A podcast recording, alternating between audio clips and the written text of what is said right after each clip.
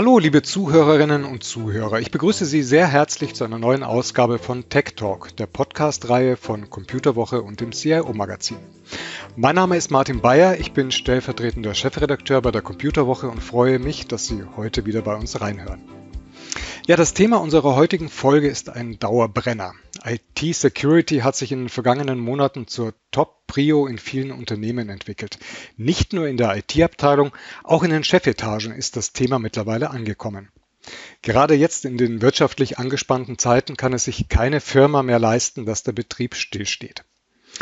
Wie es um die IT-Security in deutschen Unternehmen bestellt ist, was derzeit die größten Bedrohungen sind und wie man sich dagegen wehren kann, darüber möchte ich heute mit Thomas Schumacher sprechen. Herr Schumacher ist Geschäftsführer für den Bereich Security bei Accenture hier in der Dachregion, also in Deutschland, Österreich und der Schweiz. Hallo Herr Schumacher, schön, dass Sie heute bei uns sind. Hallo Herr Bayer, hallo liebe Zuhörer, vielen Dank, dass ich bei Ihnen sein darf. Super. Ähm, Herr Schumacher, IT-Security sorgt ja quasi wöchentlich für, für Schlagzeilen. Man hört immer wieder, dass ganze Firmen, Unternehmen lahmgelegt sind durch Hackerattacken. Wie gut sind denn deutsche Unternehmen auf solche Cyberattacken aus Ihrer Sicht vorbereitet? Ja, das ist leider die neue Wahrheit, die Sie beschreiben. Ähm, Cyberattacken gehören heute zum Business dazu. Nicht umsonst hat äh, das Allianz Risikobarometer ja Cyberangriffe als Business-Risiko Nummer eins äh, definiert in diesem Jahr, was eben auch äh, darauf deuten lässt, es ist nicht nur ein reines IT-Problem, sondern es ist tatsächlich eines der größten äh, Bedrohungsszenarien für das gesamte Business. Und demzufolge äh, muss man leider sagen, dass die Cybersicherheitslage in Deutschland, aber auch insgesamt weltweit sehr angespannt ist. Wir sehen und wir hören, wir lesen äh, zurzeit wöchentlich, dass erfolgreiche Angriffe auf ja, jegliche Art von Organisationen und auch jeglicher Größe von Organisationen stattfinden. Äh, dabei betrifft es jede Branche ähm, und äh, wir sehen eben auch, dass es ein sehr lukratives Geschäftsmodell äh, ist für Cyberangreifer, was seit Jahren eigentlich auf den gleichen ähm, Gegebenheiten und Mechanismen beruht, aber es immer noch sehr erfolgreich äh, zu sein scheint und demzufolge natürlich auch ja, weiterhin Verbreitung findet. Dazu haben wir natürlich auch eine sehr angespannte oder besondere geopolitische Situation was natürlich auch nochmal darauf einzahlt, äh, weil natürlich äh, die Cyberangreifer meistens genau aus den Staaten auch kommen, äh, mit denen wir gerade sehr angespannte politische Verhältnisse haben. Insofern sicherlich auch ein Faktor, warum man sagen kann, dass die ähm, Situation angespannt ist und wahrscheinlich auch noch angespannt sein bleiben wird.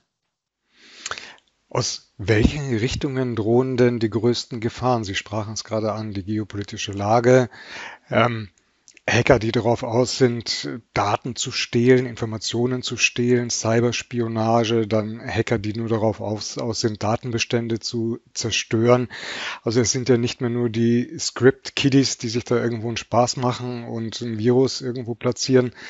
Äh, das sind ja wirklich schwerwiegende Hintergründe, die dann im Thema IT-Security mit dem Spiel sind. Ja, Sie haben, ähm, Sie haben das gerade richtig zusammengefasst. Also ähm, wir haben es hier äh, mit verschiedenen Angreifertypen äh, zu tun. Und ähm, da gibt es natürlich ähm, ja auch Angreifergruppen, wo ich mir persönlich jetzt nicht so große Sorge mache, aber dann gibt es natürlich auch welche, wo wir äh, uns schon insgesamt auch aus einer ähm, gesamtwirtschaftlichen Situation Sorgen machen müssen. Ähm, wir haben da auf der einen Seite natürlich jetzt gerade äh, eine sehr hohe Tendenz an äh, Ransomware-Angriffen. Und äh, es ist unfassbar, mit welcher Wucht diese Ransomware-Angriffe ähm, auf die deutsche Wirtschaft gerade eintreffen. Ähm, das würde ich auch momentan als die größte Bedrohung für Unternehmen sehen, ähm, weil es extrem hohen wirtschaftlichen Schaden auch anrichten kann, teilweise sogar existenzbedrohend für Unternehmen sein kann. Ähm, es ist aber aus meiner Sicht natürlich nicht das größte Risiko für äh, uns als Volkswirtschaft, und das ist eben auch vielleicht geschuldet der besonderen äh, geopolitischen Situation äh, mit einem Krieg in Europa, aber auch einer Energiekrise, ähm, von, der, von der wir jeden Tag in der Zeitung lesen. Ähm, besondere Sorge sollten wir uns machen natürlich äh, hinsichtlich Angriffe ja dann auf ähm, kritische Infrastrukturen, weil die natürlich dann einen sehr viel größeren Schaden anrichten können.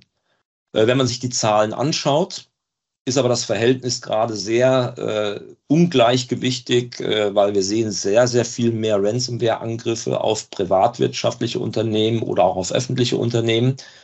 Äh, wir sehen Gott sei Dank eben noch nicht eine große Anzahl von äh, destruktiven Angriffen auf kritische Infrastrukturen.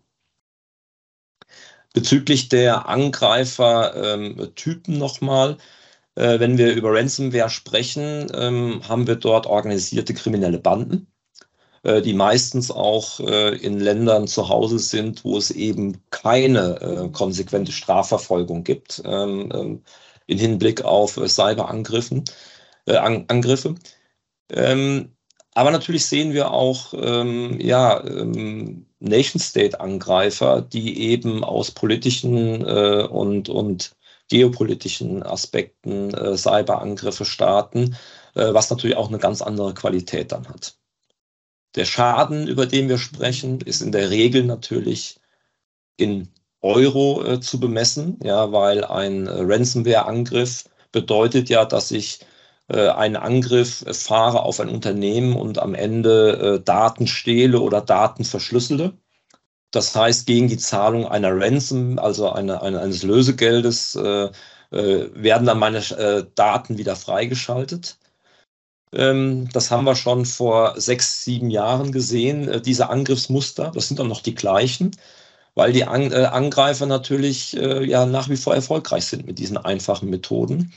Und äh, was wir aber gesehen haben, ist natürlich, dass die Ransoms immer größer werden. Ja, weil ähm, man mittlerweile auch herausgefunden hat, dass ein Ransomware-Angriff auf äh, mittelständige Unternehmen ja ganz andere äh, ähm, äh, Ransom-Summen dann aufrufen kann, als wenn ich jetzt irgendwie Privatleute dort attackiere. Deswegen, wir sehen da äh, nach wie vor eine Renaissance der Ransomware-Angriffe, aber dann eben von ja, organisierten kriminellen Banden, die eben keine Strafverfolgung in den Ländern genießen, in denen sie dann eben beheimatet sind. Mhm. Ähm, Sie sprachen es gerade an, also so eine Ransomware-Attacke kann ein ganzes Unternehmen im Grunde genommen lahmlegen, die Existenz auch ähm, bedrohen. Ähm, wir haben immer wieder gehört, hundertprozentige Sicherheit wird es nicht geben. Also ähm, Unternehmen werden sich nicht komplett abschotten können und ähm, alle Angriffe quasi im Vorfeld abfangen können. Ähm, welche Voraussetzungen sollten denn Unternehmen aus Ihrer Sicht schaffen, um im Falle eines Cyberangriffs dennoch halbwegs, zumindest halbwegs geschäftsfähig zu bleiben? Ja, das ist ja das Erstaunliche. Ähm, es ist am Ende ja vielleicht gar nicht so schwierig. Ja. Wir können zwar keine hundertprozentige Sicherheit äh, garantieren, aber es gibt natürlich schon äh, grundsätzliche Mechanismen und Methoden, mit denen man sich äh, ganz gut eben vorbereiten kann. Und äh, im Grunde genommen, ähm, und das sagen auch alle ähm, einschlägigen Frameworks, die äh, auf diese Themen Antworten geben, äh, gibt es verschiedene äh, Phasen, auf die man sich vorbereiten kann und sollte. Zum einen natürlich kann man sich vorbereiten und sich schützen. Man sollte aber auch natürlich Cyberangriffe sehr schnell erkennen, damit man eben weiß, wann bin ich unter Angriff. Und wenn ich weiß, dass ich unter Angriff bin, dann habe ich auch Zeit zu reagieren weil was wir auch gesehen haben, ist, dass nicht immer äh, sehr schnell ganz schlimme Sachen passieren, sondern dass Angreifer über Monate erst im Unternehmensnetzwerk drin sind und sich dann auch die interessanten Ziele ausspähen können und auch dann sehr, sehr viele Daten abziehen können. Das heißt, schnell erkennen ähm, ist natürlich angesagt, gerade wenn ich es nicht 100 Prozent verhindern kann. Aber Unternehmen sollten natürlich sich auch die Frage stellen, was mache ich denn, wenn ich denn unter Angriff bin? Also dieses äh, Augen zu ähm, äh, blindstellen und ignorieren und hoffen, dass es nie passiert, äh, das ist eine ganz schlechte Strategie. Und wenn man sich diese drei Themen anschaut, dann sollte jedes Unternehmen heute, egal ob äh, klein, groß, Mittelständler, Großkonzern, sollte sich eine Strategie überlegen oder erarbeiten sogar äh, mit Fachleuten, wie ich denn mein Unternehmen und auch meine Wertschöpfungskette genau in diesem Dreiklang dieser drei ähm, oder vielleicht vier Disziplinen äh, dementsprechend mich darauf vorbereite, aber auch in was investiere ich, wo investiere ich mein Geld, um eben für mein Unternehmen auch die größtmögliche Sicherheit zu bekommen. Dabei ist nur zu berücksichtigen aus meiner Sicht, dass ähm, man dort nicht irgendwie von 0 auf 100 springen kann, sondern auch äh, Security ist eine Reise und, und kein, äh, keine Momentaufnahme. Das heißt, an der Stelle brauche ich auch einen Plan, womit fange ich an und womit höre ich auf. Wir hören immer wieder, dass Unternehmen über äh, KI-gestützte Tools sprechen. Äh, das gibt es auch und das macht auch äh, natürlich Sinn, aber natürlich nur dann, wenn ich die Basics beherrsche. Ja, das heißt, die Frage, womit fange ich an und wie äh, schaffe ich eine solide Basis, äh, damit ich eben diese berühmte Resilienz auch aufbauen kann, äh, die gehört zu der Strategie dazu und deswegen ist meine Empfehlung an der Stelle, dass man mit der Strategie anfängt dass man sich überlegt, ähm, was genau will ich überhaupt schützen im Falle eines Cyberangriffes? Was wäre denn wirklich für mein Unternehmens, Unternehmen schwierig oder lebensbedrohlich, wenn es nicht mehr da wäre? Wir sehen auch immer wieder, dass im Falle eines Cyberangriffs man gar nicht weiß, ja, welche Systeme muss ich denn überhaupt wieder herstellen. Ja, das ist natürlich schlecht und deswegen wären das die ersten Schritte, die wir empfehlen, die man gehen sollte. Vielleicht auch nochmal eine kurze äh, Statistik dazu. Ähm, laut einer Forsa-Umfrage sehen 76 Prozent der Befragten gerade im deutschen Mittelstand das Risiko von Cyberkriminalität eben für mittelständige Unternehmen als sehr hoch an. Gleichzeitig sagen aber nur 34 Prozent, dass sie das Risiko auch für das eigene Unternehmen sehen. Ähm, da nützt dann die beste Strategie nichts, wenn ich eben für mich selbst gar nicht das Risiko richtig bewerte. Und um das auch nochmal in der Klarheit zu sagen, es betrifft jeden, es betrifft Unternehmen jeder Größe, jeder Branche. Und insofern sollte sich auch jeder genau mit diesem Thema auseinandersetzen und eben für sich selbst eine Strategie entwickeln und die wesentlichen Maßnahmen dann auch eben äh, einführen. Sie sprachen es gerade an, das Schlagwort Resilienz wird ja momentan viel diskutiert bei uns hier, hier in Deutschland. Ähm, ja, eine Strategie, einen Plan entwickeln, das fällt ja offensichtlich vielen Unternehmen ein Stückchen schwer. Also die IT-Infrastrukturen werden immer komplexer, man verlagert IT-Systeme in die Cloud. Ähm, Operational Technology, also die Produktionsanlagen werden zunehmend in die, in die äh, Netze mit, mit eingebunden. Und es verändert sich natürlich auch laufend etwas in den, in den Strukturen. Also wie Sie schon angedeutet haben, man kann, kann einen Plan machen, den fein säuberlich dokumentieren und einmal in die Schublade schieben und alles ist gut. Man muss ja ständig auch, denke ich mal, nachschärfen. Pläne auch testen, Übungen durchführen und so weiter und so fort. Ähm, das spielt ja alles mit rein in das Thema Resilienz entwickeln. Wie, wie gut sind denn da aus Ihrer Sicht die deutschen Unternehmen aufgestellt oder wie, wie, inwieweit machen die denn das schon? Ja, also ich denke, große äh, Unternehmen haben in den letzten Jahren schon sehr viel in ihre Resilienz investiert.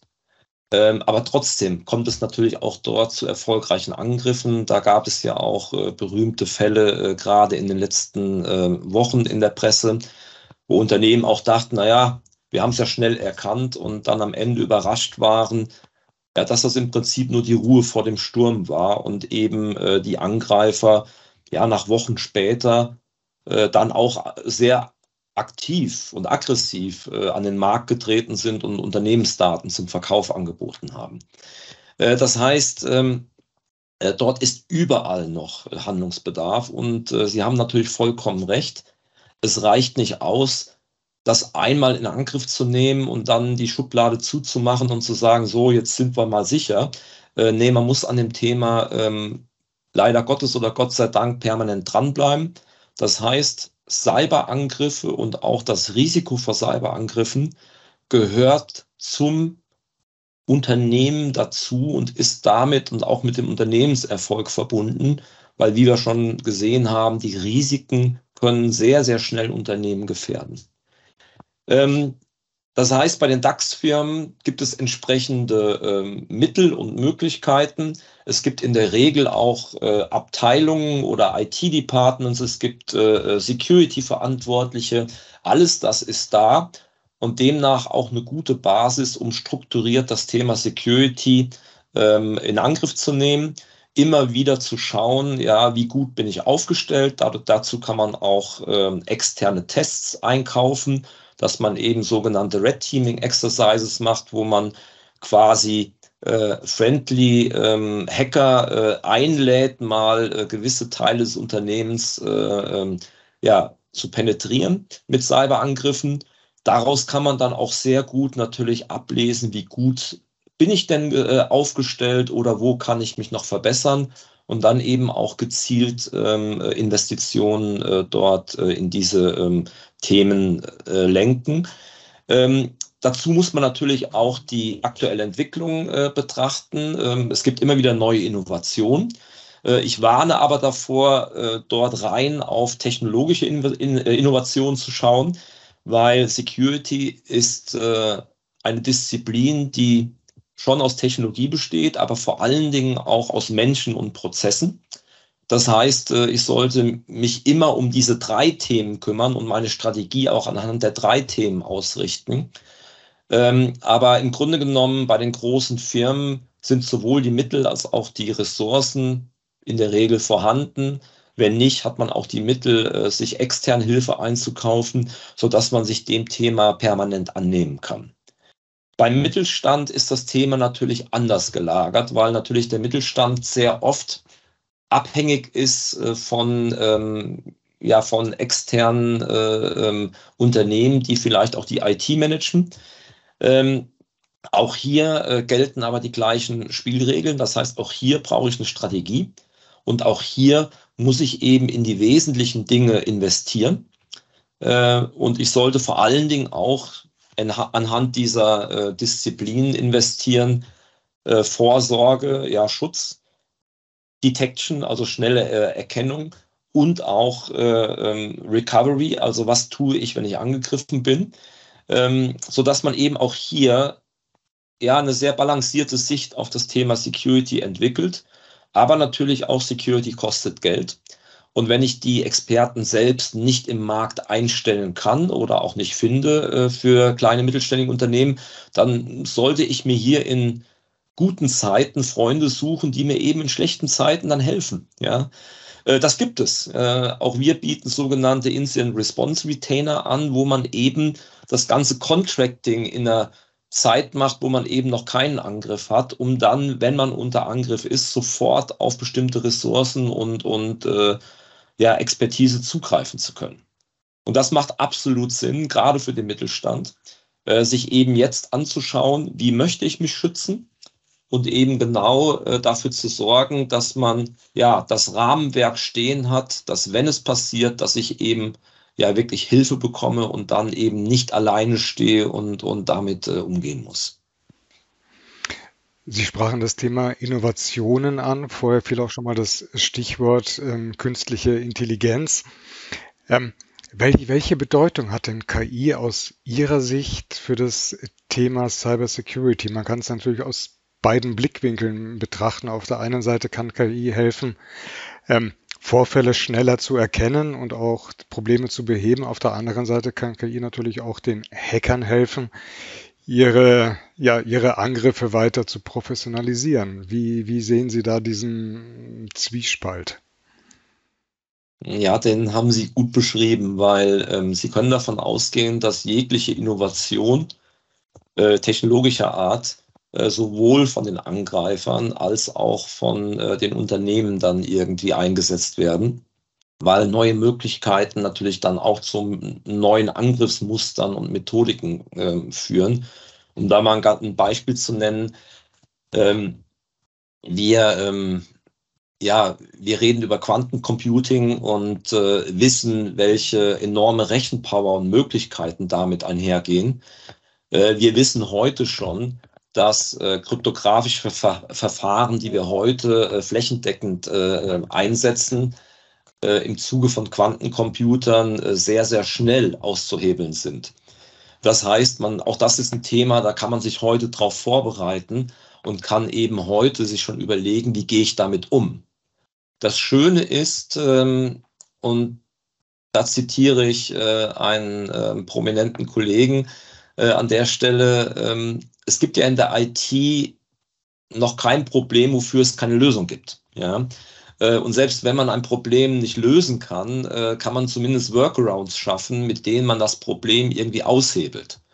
Im Falle von Quantencomputing wäre das beispielsweise, wenn ich weiß, dass es Computer gibt, die eben diese, äh, diese Schlüssel sehr schnell errechnen können, dann muss ich eben diese Schlüssel ja möglichst oft austauschen, damit eben ähm, ja die errechneten Codes dann gar nicht mehr anwendbar sind und ich immer wieder neu berechnen müsste. Ja, also insofern, Sie sehen, äh, man muss eben offenen Auges mit äh, dem Markt äh, auch gehen, muss sich eben neue Technologien anschauen, muss sich aber auch überlegen, wie könnten diese und äh, diese neuen Technologien gegen mich verwendet werden, ja, um dann eben auch eine Antwort darauf zu haben, wie gehe ich mit diesem neuen Bedrohungsszenario um.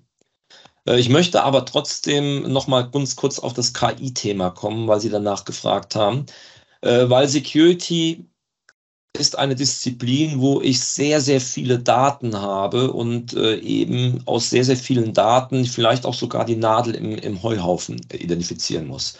Deswegen KI kann da sehr, sehr gut helfen, eben auch mit bestimmten Algorithmen äh, die Qualität und die Treffsicherheit der äh, Response, also der, der Antwort auf und der Identifikation von Cyberangriffen äh, zu erhöhen.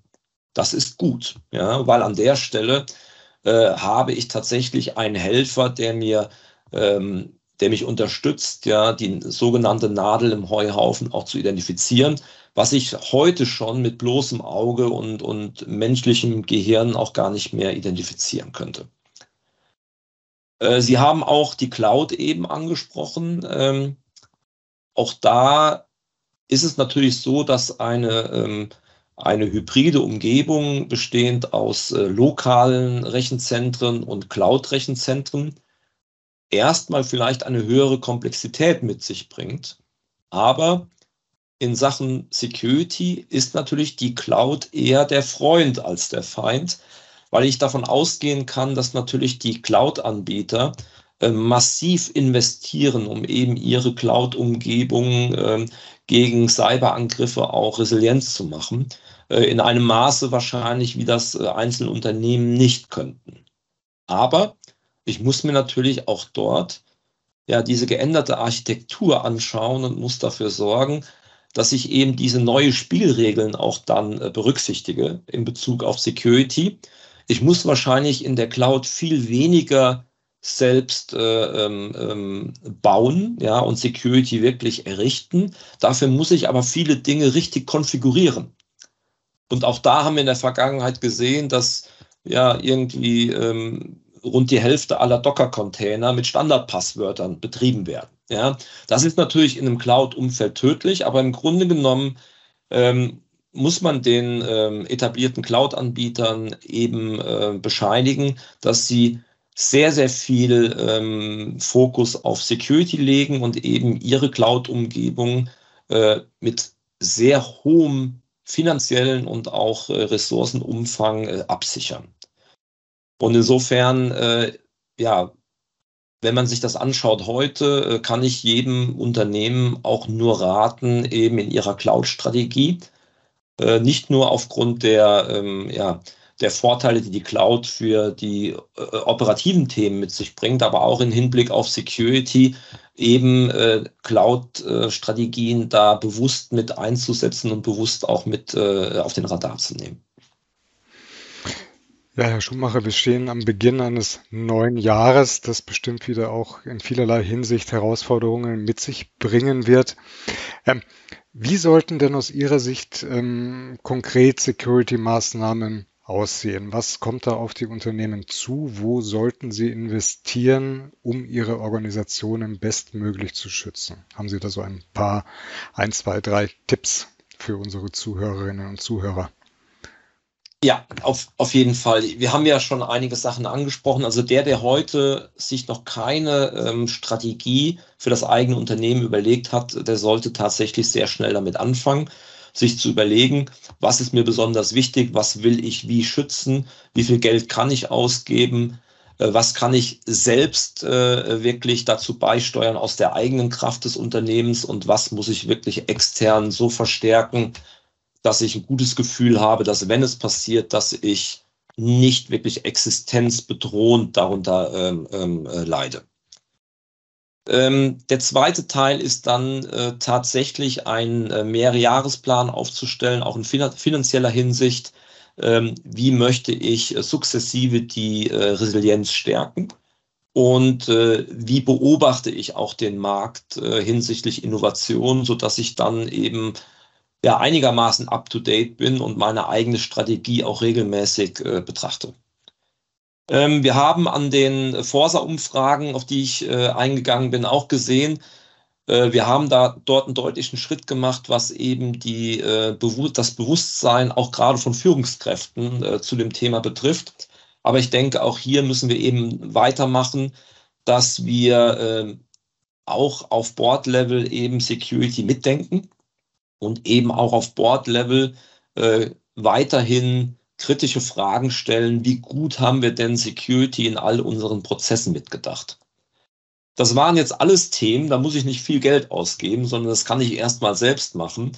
Äh, wenn es dann tatsächlich um die, ähm, äh, um die technischen Themen geht, ähm, dann wäre mir besonders am Herzen tatsächlich das Thema ähm, äh, ja, Detection, also schnelle Erkennung von, von äh, Cyberangriffen äh, ernst zu nehmen, weil ich da mir die Zeit erkaufe, die im Notfall äh, mich davor schützt, geht mein äh, äh, Unternehmen jetzt lebensbedrohlich äh, ja, ähm, äh, auf die Bretter oder ähm, habe ich noch zeitlichen Spielraum, die Katastrophe im Zaun zu halten? Ähm, und insofern äh, wird das Thema eben schnelle Erkennung äh, immer wichtiger. Äh, dort entwickeln sich auch die äh, Methoden ja, ähm, und auch die Tools. Das heißt, auch hier lohnt es sich immer wieder zu überprüfen, habe ich dort auch Tools, die mich wirklich optimal unterstützen. Und äh, last but not least, ähm, wir haben darüber gesprochen, dass der Faktor Mensch eine große Rolle spielt. Der Großteil der Angriffe kommt eben über die Schnittstelle menschliches Versagen, ja, weil eben irgendeiner auf eine Mail geklickt hat, aus welchem Grund auch immer, äh, wo er hätte nicht draufklicken sollen. Äh, insofern lohnt es sich auch immer wieder, die, ähm, ja, das, den Faktor Schulung und Training der Menschen und, und eben der Mitarbeiter, äh, wir nennen das ja Mitarbeiter-Awareness, ähm, zu erhöhen. Das heißt, wirklich auch Mitarbeiter mit den aktuellen Angriffsszenarien zu konfrontieren, ihnen zu zeigen, was passiert da, ihnen aber auch beizubringen, dass wenn sie aus Versehen irgendwo draufgeklickt haben, dass es eben keine Schande ist, dann sofort eben auch ähm, ja, die IT-Abteilung oder den Security-Verantwortlichen anzurufen. Weil das Schlimmste, was natürlich auch hier passieren kann, ist, die, ist der Faktor Zeit dass Mitarbeiter äh, irgendwo draufgeklickt haben und dann das Notebook zuklappen, nach Hause gehen. Das heißt, wenn man hier so eine Art Fehlerkultur auch wieder einführen kann, dass man eben auch bei Cyberangriffen ähm, bewusst den Mitarbeitern beibringt, wenn es passiert, bitte sofort melden, ja, bitte sofort Bescheid sagen, auch wenn man nicht weiß, dass man irgendwie äh, einem Cyberangriff zum, zum Opfer wurde, vielleicht nur auch ein, ein, blödes Bauchgefühl hat, dass man in jedem Fall dann eben äh, zum Hörer greift und die verantwortlichen äh, Bereiche dann eben in Kenntnis setzt. Das wären so meine Wünsche für das neue Jahr. Ähm, und ich wünsche mir auch selbstverständlich, dass, äh, dass das Thema Cyberangriffe äh, nicht noch größeren Stellenwert einnimmt am Ende ist es natürlich mein Job und äh, wir sind sehr gut beschäftigt, aber auf der anderen Seite, äh, gerade in Bezug auf die, ähm, ja, auf die ökonomischen Schäden, die wir eben auch in der Volkswirtschaft sehen, äh, äh in Bezug auf Cyberangriffe, äh, wäre es natürlich schon wünschenswert, wenn wir das Thema stärker in den Griff bekommen und eben auf breiterer Basis äh, die Cyberangriffe abwehren können. Ja, die Bedrohungslage wird auch 2023 weiter hoch bleiben. Unternehmen brauchen einen Plan, eine Strategie. Das gilt für alle. Wegducken gilt nicht. Das gilt für Konzerne wie für Mittelständler und kleine Unternehmen. Ja, und es braucht den richtigen Dreiklang aus Technologie, Strategie und man muss auch die Menschen, die eigenen Mitarbeiterinnen und Mitarbeiter mit einbinden. Vielen herzlichen Dank, Herr Schumacher, für die spannenden Einblicke in das Thema IT-Security und wie sich Unternehmen darauf am besten vorbereiten. Vielen herzlichen Dank, dass Sie bei uns waren. Das war eine weitere Folge von Tech Talk, der Podcast-Reihe von IDG. Meine lieben Zuhörerinnen und Zuhörer, wenn Sie noch Fragen haben, dann schreiben Sie uns gerne eine E-Mail an podcast.idg.de. Ja, und wenn Ihnen diese Folge gefallen hat, dann hören Sie doch auch mal rein in unsere vorherigen Episoden zu verschiedensten Themen aus der IT-Branche. Und wenn Sie keines unserer spannenden und interessanten Interviews mehr verpassen wollen, dann abonnieren Sie doch ganz einfach unseren Podcast-Kanal. Wir freuen uns schon auf Sie. Schön, dass Sie heute dabei waren und bis in zwei Wochen. Tschüss und machen Sie es gut.